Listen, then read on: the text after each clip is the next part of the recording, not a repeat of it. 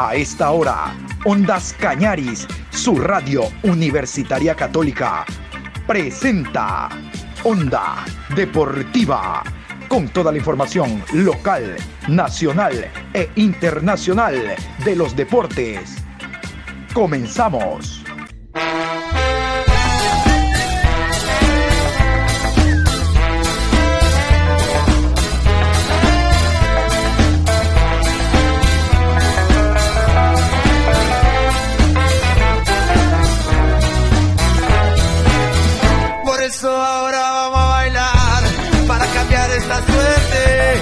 Sabemos gambetear para ausentar la muerte.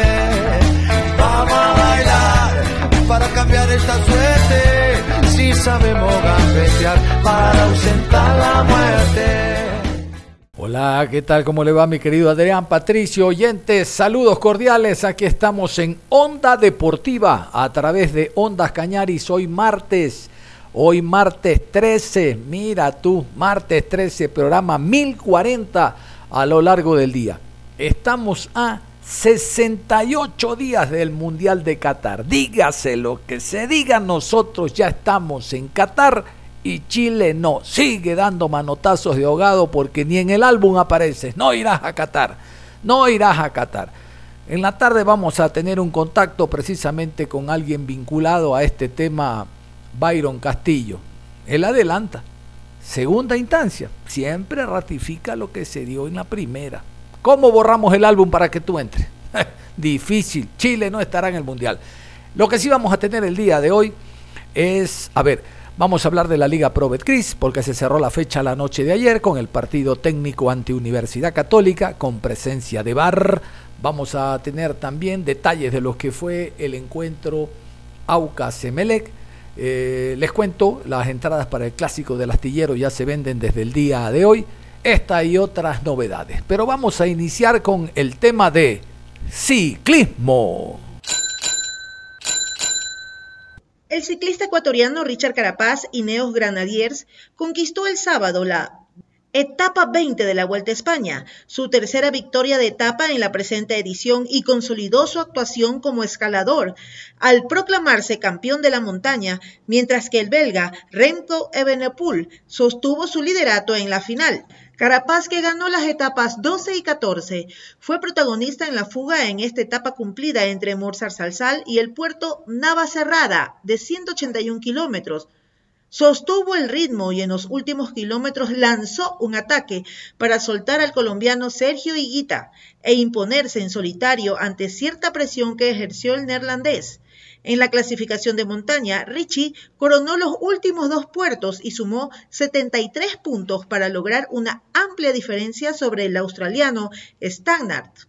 El carchense, que además se convierte en el primer ciclista latino en ganar tres etapas en una misma edición de la Vuelta, mantuvo el puesto 14 en la general con 28 minutos y 18 segundos. La locomotora, que logra su primera victoria como rey de la montaña, cierra con éxito su ciclo en Ineos, ya que la próxima temporada se sumará a Education Easy Post. Aquí el análisis de Mario Sábato, experto en ciclismo, quien nos comenta de lo significativo que es ser campeón de montaña, ganar tres etapas en una misma competencia y el cambio que dará Richard el próximo año al integrarse a otro equipo. Carapaz, eres capaz de ganar una vez más. Carapaz, eres capaz de ganar una vez más. Inicialmente teníamos eh, la ilusión de que Richard pudiese luchar por el título de la carrera como lo había hecho en años anteriores. no llegó de la mejor manera, no llegó como él soñaba, como él esperaba. Y automáticamente lo, que valoro es el poder de reinvertirse que tiene esta gran estrella del, deporte mundial, ya no solo del ciclismo de Ecuador, sino del deporte mundial, porque cuando no vio que no se podía ir por el objetivo inicial, reconstruyó su, su aspiración y terminó siendo igualmente una de las grandes figuras de la Vuelta a España, quedándose con, con tres victorias de etapa, algo que es muy, pero muy, pero muy difícil para una persona que no es velocista y ni más ni menos que siendo el campeón de la montaña, lo cual habla aún más claro de, de la importancia de tener a una, a una figura gigante como lo es Richard Carapaz. Bueno, en primer lugar, eh, cerrar la temporada y empezar a pensar en su nuevo equipo, en, en, el cambio que va a hacer a partir del año próximo, donde pasará un equipo que lo tendrá como principal figura de la formación con toda una estructura armada alrededor de él y creo que, que puede ser un paso positivo y un paso importante, otro paso más para su brillante carrera deportiva y bueno, con mucha ilusión, ¿no? Como todo lo que genera Richard Carapaz en cada evento que participa, en cada competencia en la que está presente, nos genera ilusión y bueno, habitualmente nos regala muchas alegrías, así que no descarto que sigan llegando alegrías para este lado del mundo. Richard lo que tiene es que es uno de los cinco mejores ciclistas del mundo y que eso le da un plus sobre el resto claramente. Y cuando no disputa el título, como ha sucedido en esta ocasión, eh, contra corredores del nivel de Renko Benenpool, de Enric Mas o de Ayuso que han luchado por el podio, él al encontrar el ritmo después de la primera semana que él esperaba tener desde el arranque, obviamente está un escalón por encima de la mayoría de los ciclistas en el planeta y bueno, lo demostró, ¿no? Lo demostró ganando esas tres etapas muy difíciles, de la forma en la que las ganó, siendo primero que es muy difícil ya meterse en la disputa de una etapa cuando es de montaña dentro de los hombres que viajan adelante, que viajan con ventaja, y después poder sostener el, el, nivel que él ha mostrado para poder llevarse las victorias. Lo que ha conseguido Richard muy pocas veces se ha dado y que un corredor, insisto, no sprinter, no velocista, gane tres etapas en una gran vuelta, es cosa de unos pocos cracks y bueno, Richard claramente es uno de ellos. Claro, bueno, el objetivo inicial era que él disputara el título, claramente, de él y del equipo. Eh, lo que pasa que son 21 días que hay que estar a tope y Richard lamentablemente por diversos factores, enfermedad, el problema de una caída previa, no pudo llegar en su pico de forma y cuando uno da un pelín de ventaja ya la disputa por el título se va muy lejos, por eso valorable lo que ha conseguido en el Giro de Italia donde fue subcampeón y en todas las grandes vueltas que ha disputado el título hasta este año. Eh, por eso digo, un día que das eh, ventaja y ya no la podés recuperar. Y bueno, Richard lamentablemente por estos factores que les venía contando dio ventaja, pero la maravilla de, él es el poder de reinventarse, insisto con esto. Muchas otras figuras han llegado como favoritos al título, no pudieron porque dieron ventaja de entrada y muchos se fueron para la casa y otros terminaron muy lejos en la general y sin destacar. Bueno, Richard no solo eh, ha ganado tres etapas, también ha sido campeón de la montaña y amén de eso ha sido una de las máximas figuras de la Vuelta a España junto a los que han subido al podio, junto a Mats Pedersen que ha brillado en la velocidad y él son las grandes figuras que ha tenido esta Vuelta a España y eso, eso es realmente muy pero muy valorable. Bueno, son decisiones que la mayoría de los ciclistas van tomando, ¿no? Van eligiendo su carrera, van eligiendo su futuro. Nos había llamado la atención cuando dejaba el Movistar para pasar a Linios, un equipo en el que tiene muchas figuras y cuando hay tanto cacique, como digo yo, es muy difícil poder sobresalir. Richard igualmente lo, consigue, logra sobresalir, metiéndose en el podio del Tour de France, metiéndose en el podio del Giro de Italia, siendo igualmente campeón olímpico. Logra resaltar de la manera en que lo ha conseguido en un equipo donde hay cinco o seis estrellas del mismo nivel que él. Yo creo que podría haber seguido, tal vez sí. Lo que pasa es que, que, en el Education First no habrá nadie que ni siquiera se le acerque en cuanto a nivel de, de, figuración y eso es para quizá para un corredor de la talla y del nivel de él, desde mi punto de vista, puede resultar muy positivo porque puede tener todo el equipo a su disposición, diagramar el cronograma de carreras que él quiera diagramar y todos estarán en torno a su figura y no como pasaba en el Ineos donde tiene que compartir cartel en todas las competencias que disputa con alguna otra figura del nivel de él. Entonces, obviamente creo que, que, los objetivos pasan más por el lado de poder diagramar el cronograma de carreras que él pretende y no así los compañeros que pueda tener al costado. No sé cómo ha sido la interna de esta de decisión. Claramente yo si fuese Linios a un ciclista que me sale tercero en el Tour de France el año pasado que me sale segundo en el Giro de Italia de este año, que es rey de la montaña y gana tres etapas en una Vuelta a España, que es el mejor ciclista para mí del equipo en esta campaña, yo no lo dejaría ir, pero bueno, como digo, no sé cómo han sido las negociaciones internas para, para que esta decisión de Richard se haga efectiva. Evidentemente, si me preguntaran a mí, yo fuese dueño de Liños, no lo dejo ir ni loco, pero bueno, no sé cómo se habrá manejado dentro de, la formación y de la estructura de Richard. Sí, seguramente han armado el Education First ya con recomendaciones de Richard, ¿no? La llegada del chalequito Cepeda creo que es algo importantísimo para él. Ya está Jonathan Caicedo. Algunos dicen que también podría sumarse Narváez, pero bueno, yo eso no lo tengo confirmado ni mucho menos. Eh, ya está Rigo, ya hay varios corredores latinoamericanos que podrían armar otro ambiente, ¿no? Donde es cierto que en el Ineos también había varios corredores de, nuestra tierra, estaba Amador, estaba eh, Narváez, estaba Egan, está. ¿Qué otro más? Bueno, hay Brandon Rivera.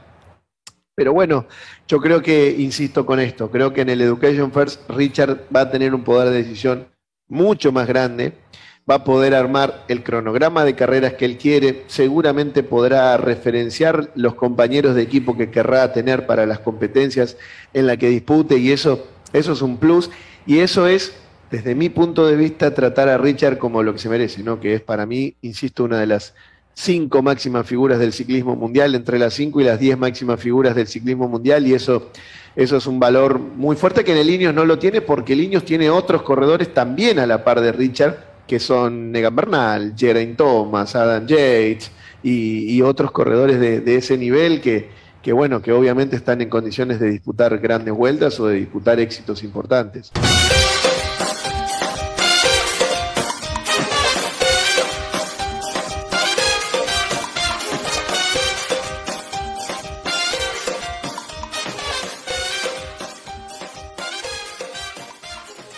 Vamos a continuación con los resultados de los partidos que se jugaron entre viernes, sábado, domingo y lunes. Estos son los encuentros que se han desarrollado en el campeonato. Hablamos de la Liga Pro Betcris. Muchurruna 1, Liga de Quito 2, Orense 4, Gualaceo 1, Cumbayá 3, Guayaquil City 0, Barcelona 5, Macará 3, Independiente del Valle 2, Delfín 0, Aucas y Emelec, empate a 1. 9 de octubre 1, Deportivo Cuenca 0. Técnico Universitario y Universidad Católica, empate a 1. Vamos a continuación con la tabla de posiciones de segunda etapa. El papá, como todo papá, al frente controlando a la tropa. El papá Aucas es el puntero en la tabla de segunda fase. Escuchemos. Primero Aucas, 22 puntos, más 11. Segundo, Independiente del Valle, 19 puntos más 2. Tercero, Liga de Quito, 18 puntos más 2. Cuarto, Emelec, 17 puntos más 7. Quinto, Barcelona, 16 puntos más 6. Sexto, Deportivo Cuenca, 15 puntos más 3. Séptimo, Católica, 14 puntos más 3. Octavo, técnico universitario, 13 puntos más 1. Noveno, Orense, 12 puntos sin gol diferencia. Décimo, Cumbayá, 11 puntos menos 2. Décimo primero, Gualaceo, 10 puntos menos 9. Décimo segundo, Muchurruna, 9 puntos menos 4. Décimo tercero, 9 de octubre, 9 puntos menos 4. Décimo cuarto, Guayaquil City, 9 puntos menos 4. Décimo quinto, Delfín, 8 puntos menos 7. Décimo sexto, Macará, 7 puntos menos 5. Vamos con la tabla acumulada. La tabla acumulada, también aquí está el papá al frente de la tabla acumulada cuando se han jugado ya todos los partidos de la primera fase y todos los partidos hasta el momento de esta segunda fecha 10, ¿no? Nos vamos para la 11. Aquí está, segunda fase, tabla de posiciones, tabla acumulada, Liga Pro Betcris. Primero Aucas, 48 puntos más 17. Segundo, Liga de Quito, 47 puntos más 6. Tercero, Barcelona, 46 más 19. Cuarto, Independiente del Valle, 46 puntos más 6. Quinto Católica, 43 puntos más 17. Sexto Emelec, 40 puntos más 15. Séptimo Deportivo Cuenca, 36 puntos más 1. Octavo Orense, 30 puntos más 1. Noveno Delfín, 30 puntos menos 9. Décimo Gualaceo, 30 puntos menos 14. Décimo primero Mushurruna, 28 puntos menos 6. Décimo segundo Guayaquil City, 27 puntos menos 2. Décimo tercero Cumbayá, 24 puntos menos 13. Décimo cuarto Técnico Universitario, 23 puntos menos 11. Décimo quinto Macará, 20 puntos menos 12. Décimo sexto 9 de octubre, 18 puntos menos 15. Y el centro que viene desde la banda derecha de Chilena. ¡Gol!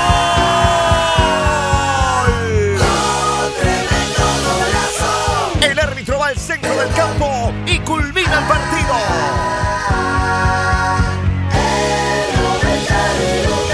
Hace pero con jugando en betcris.com. Descarga la app, apuesta por tu favorito y gana miles de dólares. Cobra fácil y rápido en todo el país. Hazte pelucón con betcris.com. Y vamos a hablar de Independiente del Valle, el equipo que la semana anterior clasificó para la final única de Copa Sudamericana el próximo 1 de octubre en Córdoba, Argentina. Yo creo que Independiente del Valle en su corta vida deportiva está viviendo el mejor momento.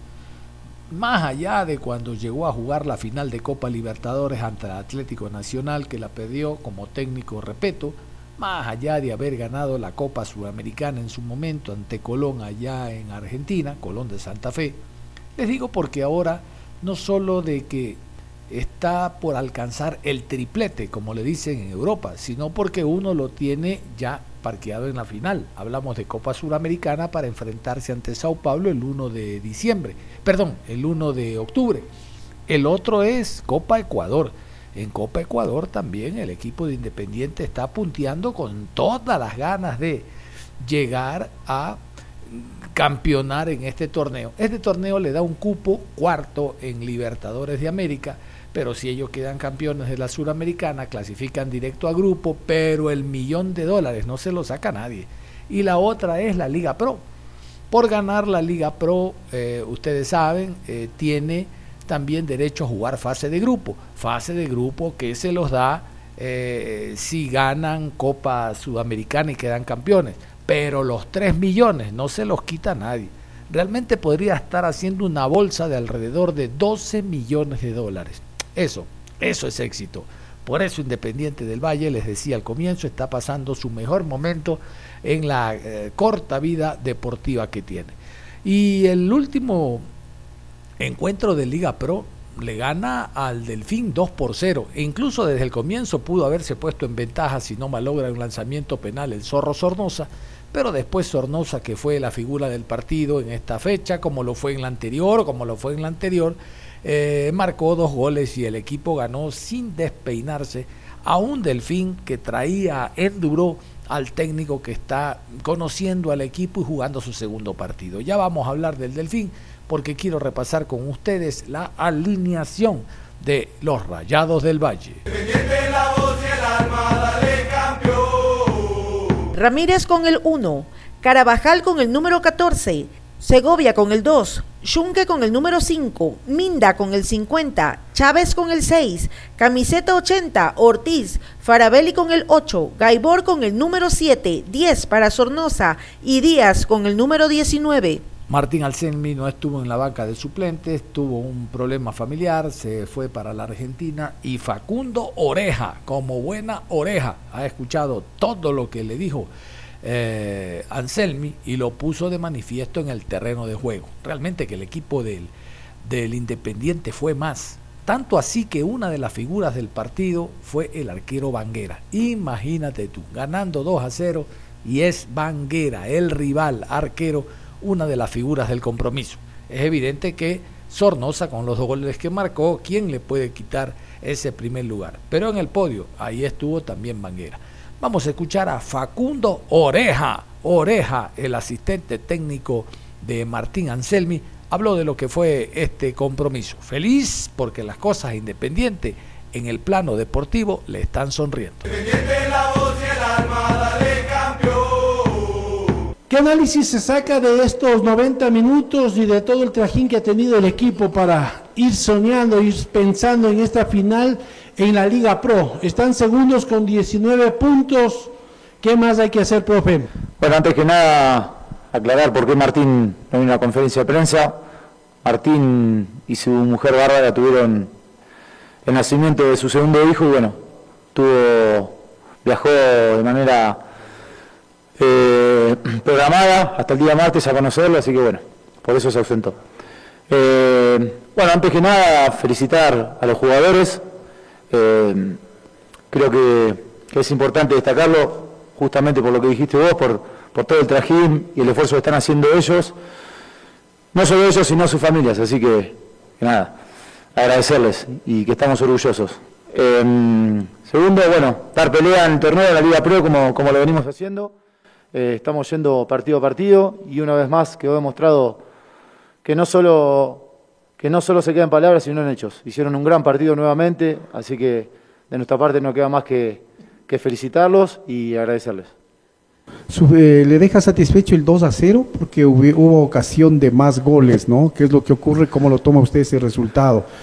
Y luego, como viaja Martín para Argentina merecidamente a ver a su familia, Usted va a dirigir el partido de la Copa Ecuador el día miércoles. ¿Cómo está, cómo está eso? Muchas gracias, buenas tardes y que tenga un buen viaje, Martín. Transmítele aquello. Bueno, muchas gracias y gracias por, por la pregunta.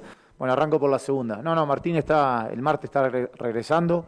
Fue un viaje express, eh, justamente por, por, por los que le comenté. Así que el martes ya está él acá, el martes está viajando, el miércoles va a estar dirigiendo.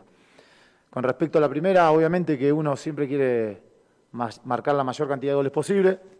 Entendemos que es fútbol, que, a veces se falla, pero, pero en general le digo, quedarse con, con esa bronca sería injusto, ¿no? Porque el, equipo hizo un gran, gran partido y, la realidad es que nos iríamos preocupados si, si no tuviéramos situaciones de gol. Hoy creamos muchísimas, faltó meterlas, pero bueno, seguramente en otros partidos concretaremos esas situaciones. Guillermo Duró, el director técnico argentino, eh, ubicó estos 11 en el terreno de juego. Vamos a ir con los 11 del equipo del Delfín.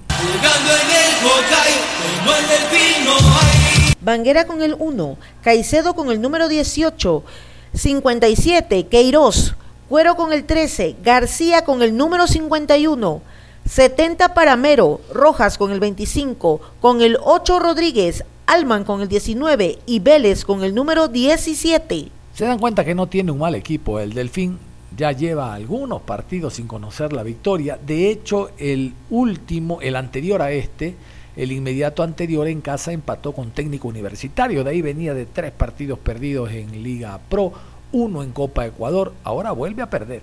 Bueno, es Independiente del Valle, que viene con un envión anímico, Copa Suramericana, que la famosa rotación le está funcionando Anselmi y compañía pero se esperaba mayor resistencia de Delfín. Fue paupérrima la presentación, muy pobre, no estuvo a la altura de otros equipos eh, jugando en la altura, ¿no? ahora en Chillo Gijón, allá eh, donde hace de local el cuadro de Independiente. Guillermo Duró, al término del partido, dio estas explicaciones en torno a la derrota. ¿Qué tal si lo escuchamos? ¿Qué le sucedió en este partido? Se empezó bien, pero se fue desdibujando, se dejó algunas marcas, espacios y no se pudo sumar como era la, idea. ¿Qué más le faltó? ¿Cómo se fue perdiendo especialmente ese medio campo del equipo? Una buena tarde, profe Guillermo. Primero sabiendo de que jugamos contra un gran rival, teníamos que tomar las precauciones necesarias porque tienen tanta movilidad y tantos movimientos que te generan a veces dejar descubiertos espacios que los aprovechan. Eh, si bien tuviera una gran tarde de banguera, eh, pudimos solucionar algunos que otros movimientos, pero no todos. Bueno, no es fácil jugarle a un independiente que, lo viene demostrando partido a partido, en Copa, en, el campeonato local. Eh, y saber que, siempre tiene la chance de convertir. Si este partido nosotros hoy teníamos, para ganarlo, eh, en, mi idea tenemos que hacer uno o dos goles, porque siempre te convierten, si generan muchas situaciones como para convertir. Lo que sí no generamos nosotros, lo que, lo que hicimos durante la semana, sí cubrimos algunos espacios, pero, pero bueno, no tuvimos un gran partido. ¿Qué opina del resultado 2 a 0? Usted manifiesta que Banguera eh, fue la figura del partido, por un lado. Y si me permite una siguiente pregunta, ¿qué aspira con eh, Delfín? ¿Qué tiene preparado para Delfín? Su trabajo está reciente. ¿Cómo que, ¿Qué piensa darle a la afición deportiva manavita? En cuanto a lo que, en cuanto a lo de Delfín, eh, la idea es seguir superando y ordenando la idea futbolística, eh, ser un equipo que en todas las líneas sea sólido y, y lograr una agresividad como para, para generar situaciones y, y situaciones. Eh, esa es la idea. Sabemos que tenemos mucho trabajo y mucho que, hacer. Eh, y este resultado quizás eh, opaque lo que veníamos haciendo porque el primer partido habíamos mejorado en, en- en- en- algunos fact- factores. Pero bueno, es decir, hay que seguir trabajando, hay que seguir pensando que el partido que viene tenemos una oportunidad de local para, para sacar un resultado positivo, lo vamos a trabajar. Así que bueno, la idea es clasificar a, una copa. Si tenemos que hacer todo el esfuerzo para clasificar una copa, es lo que, lo que el presidente manifestó y, y- y bueno, para eso estamos, para tratar de, de hacer todo lo posible por una copa. Y en cuanto al resultado, eh, no puedo decir nada porque está bien. La Liga Pro Betcris cada fecha se pone más vibrante, apasionante y este fin de semana no será la excepción. Iniciamos la fecha 11 este viernes desde las 19 horas en el Alejandro Serrano Aguilar con el encuentro Deportivo Cuenca. versus Cumbayá. Los hombres hoy te cantan, Los puntos en disputa serán vitales para llegar a un torneo internacional o para salvar categoría. Deportivo Cuenca, Cumbayá, 19 horas. Alejandro Serrano Aguilar por Ondas Cañaris. Vive el fútbol a otro nivel. Ahí estaba entonces la promoción para los partidos que se van a desarrollar el fin de semana y concretamente el encuentro Deportivo Cuenca Gualaceo 19 horas con presencia de Ondas Cañaris en el escenario deportivo. Antes de ir a la pausa quiero contarles que la noche de ayer en el Instituto eh, de Fútbol de la Ecuatoriana, allá en la ciudad de Quito, hubo un nuevo grupo de profesionales que se han graduado como nuevos directores técnicos. Ustedes saben que hay diferentes módulos de menos a más para alcanzar el título final. Pero lo interesante es que hay eh, dentro de este grupo jugadores que han formado parte de la selección ecuatoriana de fútbol. Vamos a escuchar entonces parte de los graduados. El día lunes 12 de septiembre a las 18 horas con 30 en el Instituto Superior Tecnológico de Fútbol de la Federación Ecuatoriana de Fútbol en Quito recibieron sus licencias de nuevos entrenadores tipo A y B los siguientes jugadores experimentados como los definió la federación.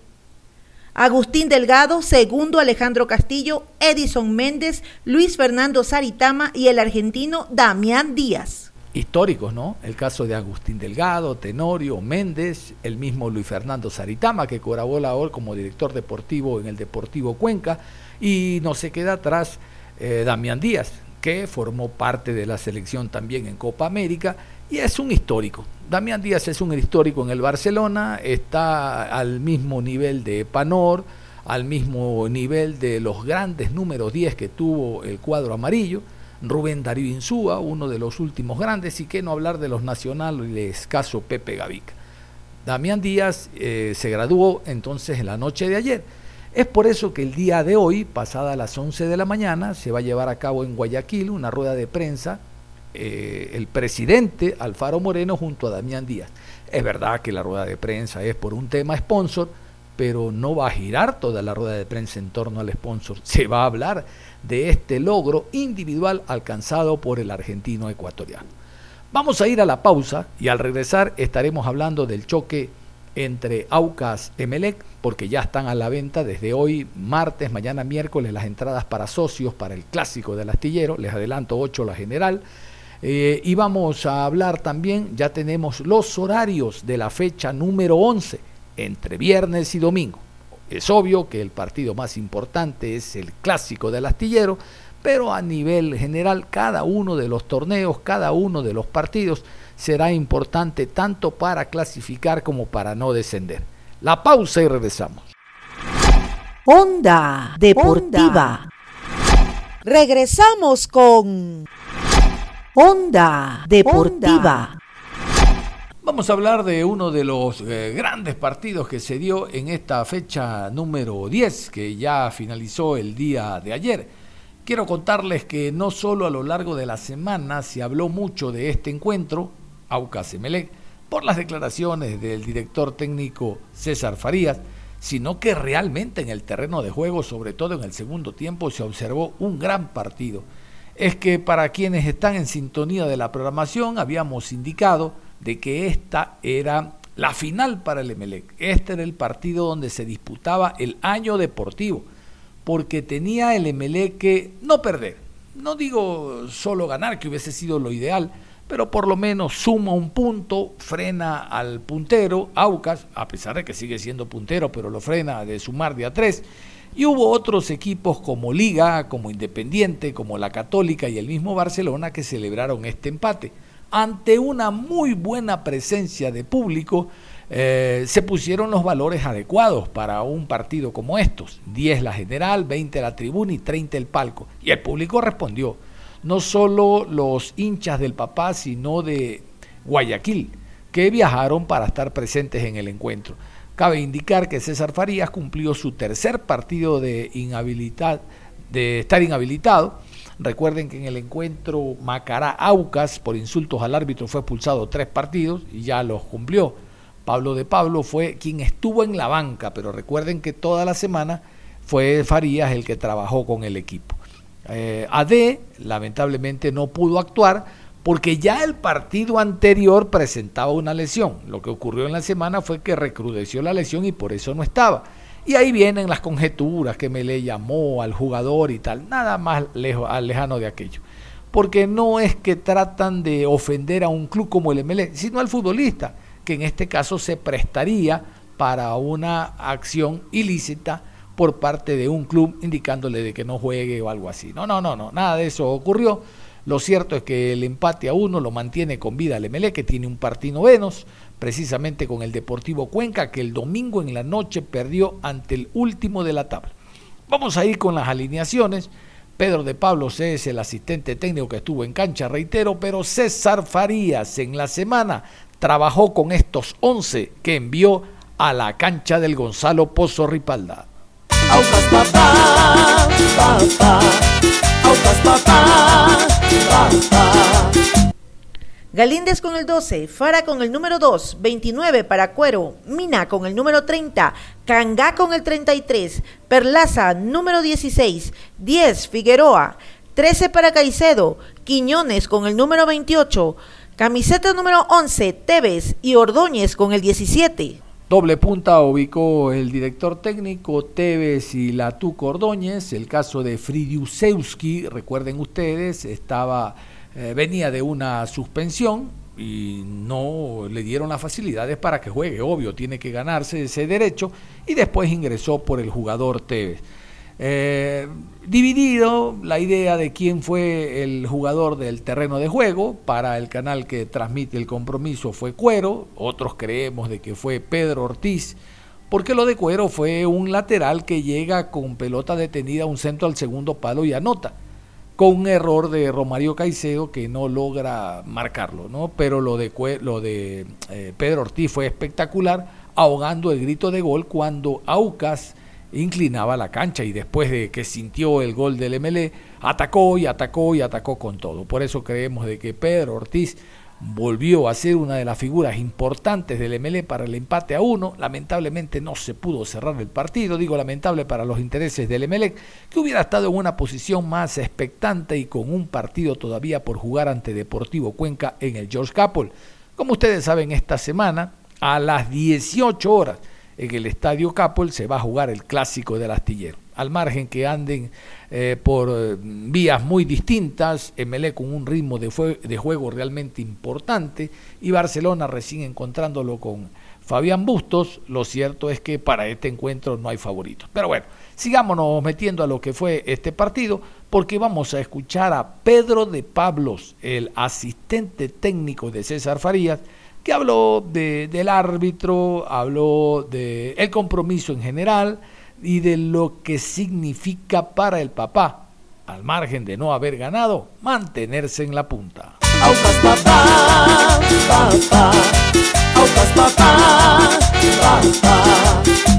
Con más eh, debido a lo que se hizo en el campo de juego.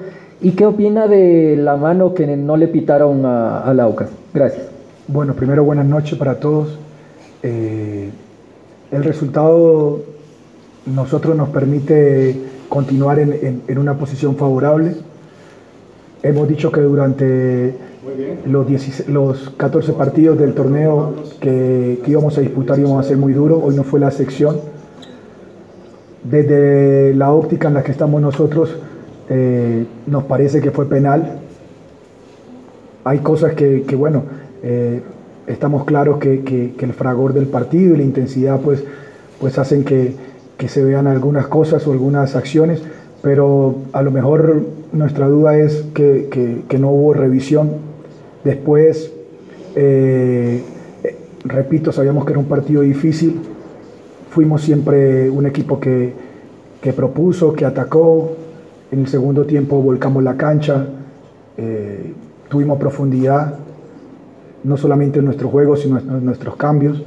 Y a partir de eso, pues eh, el resultado nos permite seguir en nuestra posición en búsqueda de nuestros objetivos planteados. Continuamos con la siguiente pregunta, por favor. Profe, ¿cómo le va? Eric Guano de Match Deportes. Bueno, profe, si me permite dos. La primera cortita.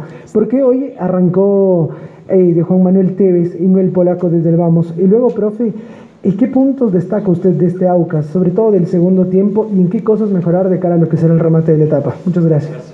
Bueno, eh, las, las estrategias y el juego pasa por 90 minutos. Nosotros eh, entendíamos que, que, de esa forma íbamos a poder eh, terminar el partido y rematarlo de manera acertada.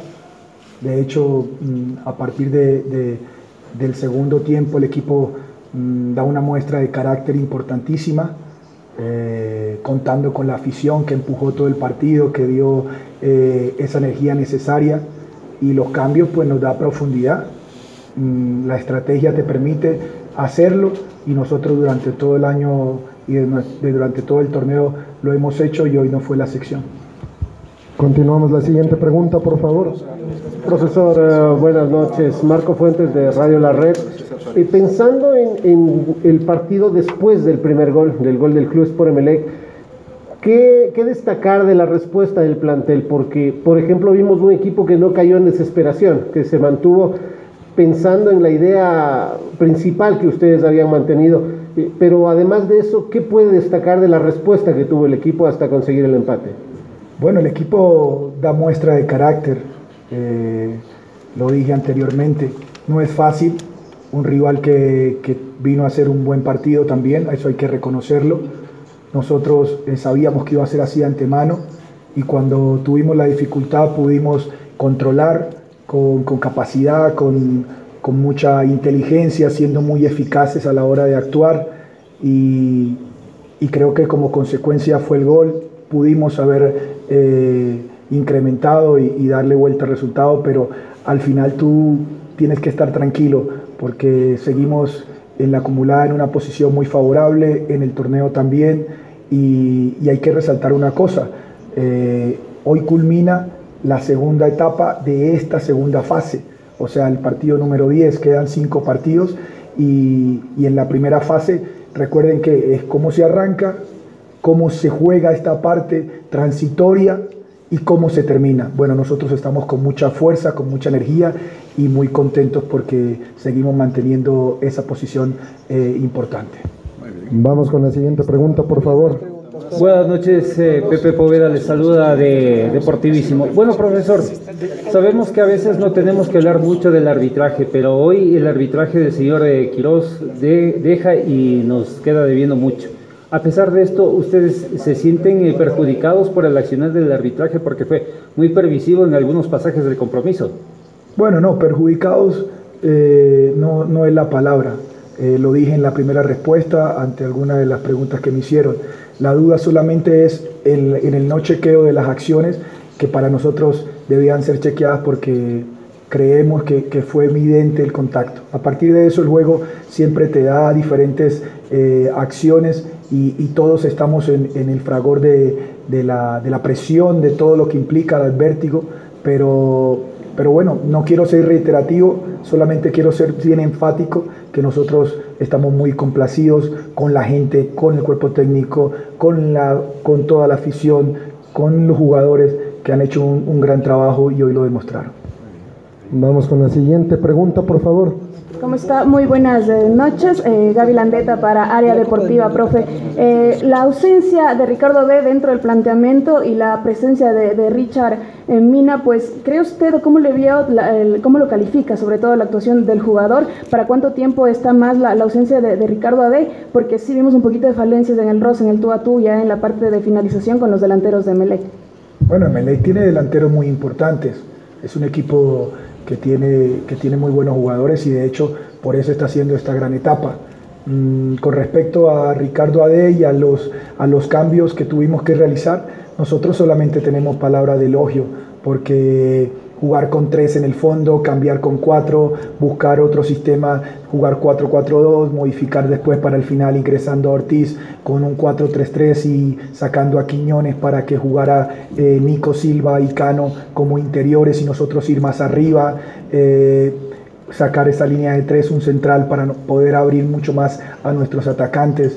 Toda esta lectura eh, responde a un equipo que está muy bien. Lógicamente Ricardo es importante para nosotros, pero la realidad nos, nos dice que, que nuestros cambios y nuestras alternativas nos permiten seguir fluyendo de la mejor manera. Vamos a la siguiente pregunta, por favor. Muchas gracias, Miguel Alejandro. Saludos, Pedro. ¿Cómo está? Felicitaciones por el partido que hicieron. quiero su opinión de Carlos Cuero, porque vemos que ha mejorado muchísimo su nivel del Cuero que lo vimos en el 2021, a inicio de esta temporada. Hoy es eh, un jugador que ha evolucionado. ¿Cómo trabajan con él? Si me permite una segunda, dentro de las matemáticas, ustedes cómo van calculando o esto es partido a partido, si es que tienen esa firmeza y confianza de llegar en el primer lugar y conseguir el objetivo. Bueno, eh, parte del buen desenvolvimiento de los jugadores es eh, primero el, el talento y las características fundamentales que ellos tienen pero específicamente de Carlos Cuero, mm, ha, evolucionado a razón de, sentirse como el jugador siempre va a fluir cuando, cuando interpreta, cuando se da cuenta de, la forma de gestionar. Y de nuestra llegada, no solamente Carlos Cuero, sino todos han entendido, se han sentido respetados, han sentido que, pueden ser ellos y nosotros lo único que hemos tratado de hacer eh, en cabeza del profe es eh, alinear todas estas características de los jugadores para un beneficio colectivo. Y respecto a la segunda pregunta, mm, es cinco partidos, cinco retos importantes y que nosotros ya estamos pensando en técnico universitario. Y vamos al otro día, hablando del club Sport Emelec. El Emelec trabajó durante la semana con tres volantes centrales, el caso de Garcés, Arroyo y Sebastián Rodríguez es que había que corchar el medio campo, cortarle las ideas a un equipo que genera mucho. Eh, si no es Quiñones, es el jugador Figueroa. Figueroa fue una figura intrascendente, nominal. Realmente que el MLE, su trabajo fuerte estuvo en el medio campo y con un cabezas que está aprendido. El gol de cabeza fue muy importante, sobre todo porque llegó un momento en que el MLE había generado algo de peligro y después del gol cayó en un shock el conjunto de Laucas y no pudo eh, responder, no pudo reaccionar. Bueno, al final jugando de local y alentado por esa gran cantidad de hinchas que fueron a la reservación india del sur, como le llaman al Gonzalo Pozo eh, Ripalda, al estadio Chillogallo, eh, pudo empatar a uno y por más que algunos jugadores, caso Cuero, dijera al final de que lo sentían como una derrota, yo creo que el aficionado está contento porque por lo menos se sacó un punto y se mantiene en la parte alta. Como ocurrió antes de este partido, Aucas depende de Aucas y vamos a ver qué ocurre esta semana cuando juegue como local ante el Muchurruna. Vamos a ir con los 11 de Rescalvo, los 11 del Español en el Estadio Chillogallo. Ortiz con el 12, Caicedo con el número 14, 20 para Rodríguez, 26 Mejía, Leguizamón con el 2, con el número 13 Garcés, Arroyo con el 5, Carabalí con el número 24, García con el 11, Rodríguez, camiseta número 8 y Cabeza con el 9. Cabeza es el jugador precisamente que ha venido actuando como delantero en punta en reemplazo de Mauro Quiroga, porque Cabezas no está estancado en el área a la espera de centro, sino que se retrasa y hace un juego mucho más colectivo en segunda línea. Si no recuerden que en la parte final ingresó José Ceballos y hubo esa idea, ¿no? Que el técnico de seguro lo había trabajado a lo largo de la semana. Hay un tema importante que quiero destacar, a Leguizamón y al jugador Mejía. Muchas dudas desde el año anterior tenía la pareja de centrales. Vean ustedes que llegó Eddie Guevara, pero no sé si a Eddie Guevara lo consumió el hecho de estar en un equipo mediático como el MLE, que tiene muchos seguidores y está en el ojo del huracán. La verdad que no, no se lo ha sentido este año a, a Guevara sobre todo porque llegó con muchas expectativas por la regularidad que tuvo en su momento en el conjunto del técnico universitario. No desentonó eh, el Iguizamón, lo propio Mejía, aun cuando en la previa pensábamos que Melé podía jugar con línea de tres, es decir, con cinco hombres al fondo, por la calidad de delanteros que posee el Aucas y de hecho abrió con dos, como les contaba, el caso de Tevez y Latú Cordóñez. Vamos a escuchar a continuación al director técnico español Ismael Rescalvo dando cuenta de lo que fue este empate a uno con sabor a victoria. Bueno, creo que el partido lo planteamos desde hacer un partido con criterio, con inteligencia, sabiendo las virtudes del rival. Creo que gran parte del primer tiempo y, algunas fases del segundo tiempo tuvimos eh, neutralizado al rival, sobre todo en, esas, en esos orígenes de, juego ofensivo que ellos eh, tienen muy bien eh, comandados por, por Figueroa, eh, comportamientos muy, muy asimilados por parte del rival, que teníamos que sobre todo ser muy fuertes defensivamente y sobre todo, pues como te digo, intentar limitar o condicionar el juego ofensivo rival a través de nuestra presión, a través de nuestro eh, nuestra densidad de jugadores por dentro, con buenos escalonamientos para evitar pases interiores que ellos eh, manejan muy bien, sobre todo con segundas eh, alturas, tanto Johnny como Figueroa, que son jugadores que llegan muy bien de segunda, de segunda línea. Creo que tuvimos el partido muy controlado en el primer tiempo, a nivel defensivo, tuvimos un par de contras peligrosas en, en el primer tiempo que nos faltó un poquito de finalización, sobre todo en el último pase, tener un poquito más de claridad pero queríamos llevar el partido donde, donde, le, donde lo llevamos, que el partido fuese un partido largo, porque sabíamos que queríamos tener nuestras oportunidades. Eh, ellos también las tuvieron, nosotros también. Fue un partido con alternativas, eh, con un fútbol bien jugado, con los equipos que, que mm, fueron al ataque e intentaron cuando podían atacar, porque sí que es cierto que eh, los sistemas defensivos hoy, los dos equipos fueron, fueron muy buenos. Y bueno, igual que ellos tuvieron una buena oportunidad al final, también tuvimos una, una clara de, de lastre para haber marcado el segundo gol. Creo que el resultado es un resultado justo por lo que se vio en el partido. Y bueno, estamos, estamos ahí, como te decía anteriormente, en la pelea por la tapa, tenemos un partido menos. Eh, y, al final, pues eh, ahora afrontar el partido de la próxima semana, prepararlo bien. Tenemos un clásico eh, muy bonito, muy esperado. Así que, bueno, contentos a medias por resultado porque veníamos a por los tres puntos, pero bueno, siempre es muy importante sumar fuera de casa. Profe, desde el inicio, ¿qué intentó hacer con, eh, con el ingreso eh, inesperado de, de Garcés? Eh, se esperaba mucho que pueda entrar Ceballos, quien ha sido uno de los habituales titulares mm. ante la baja de, de, Alexis Zapata, que hoy no pudo estar, y, y luego al segundo tiempo, los cambios. a qué, qué, quería jugar, cómo quería defender el, el, partido, luego de ir ganando 1-0 y si bien se lo terminan empatando, pro, eh, profe, a, a, pesar de que viene también un clásico muy duro y dependen de otros resultados para poder meterse a la punta. Son, son muchas preguntas, ¿cuál quieres en concreto que te responda? Porque me he perdido. Lo que intentó hacer con, con, con Garcés y, y, al final que dependen de, de otros resultados para sumar matemáticamente y ganar la etapa.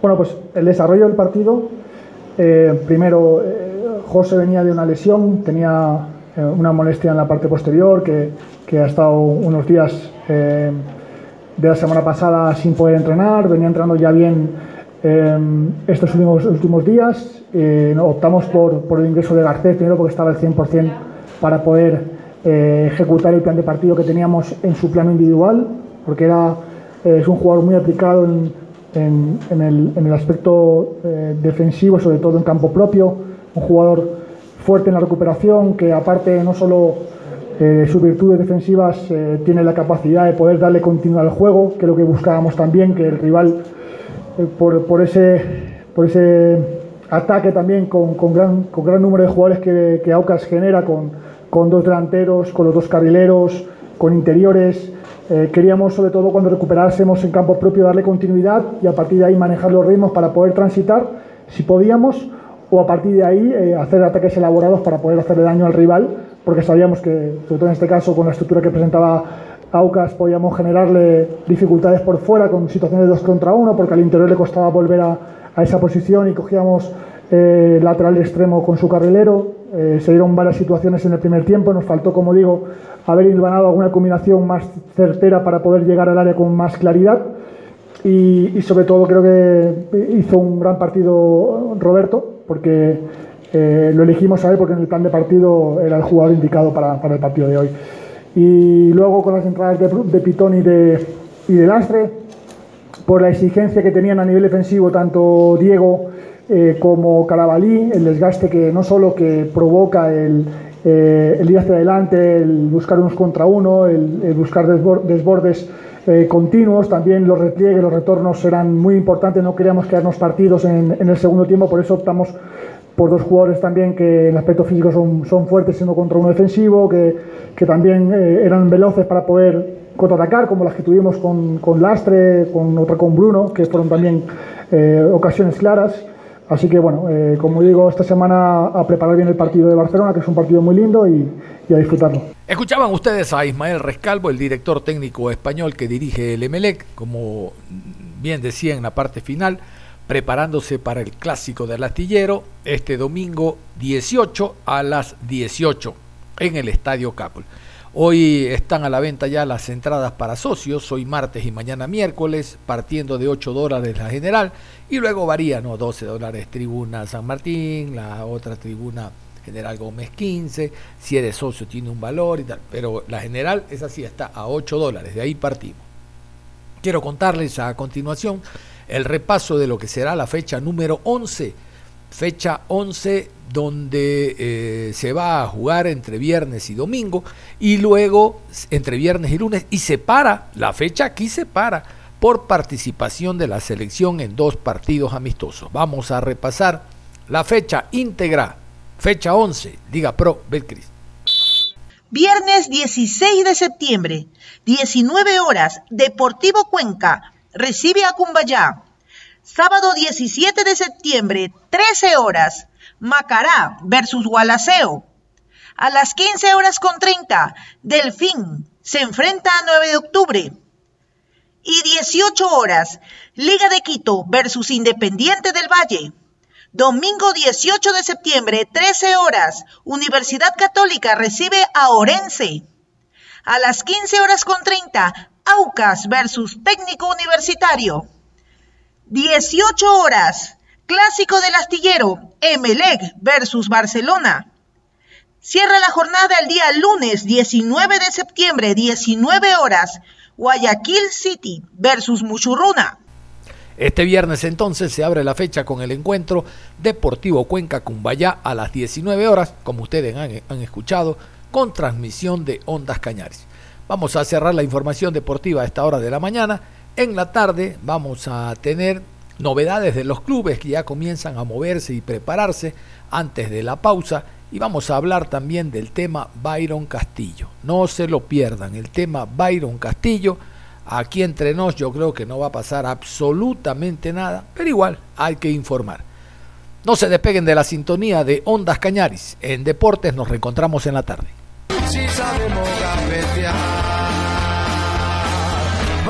Para la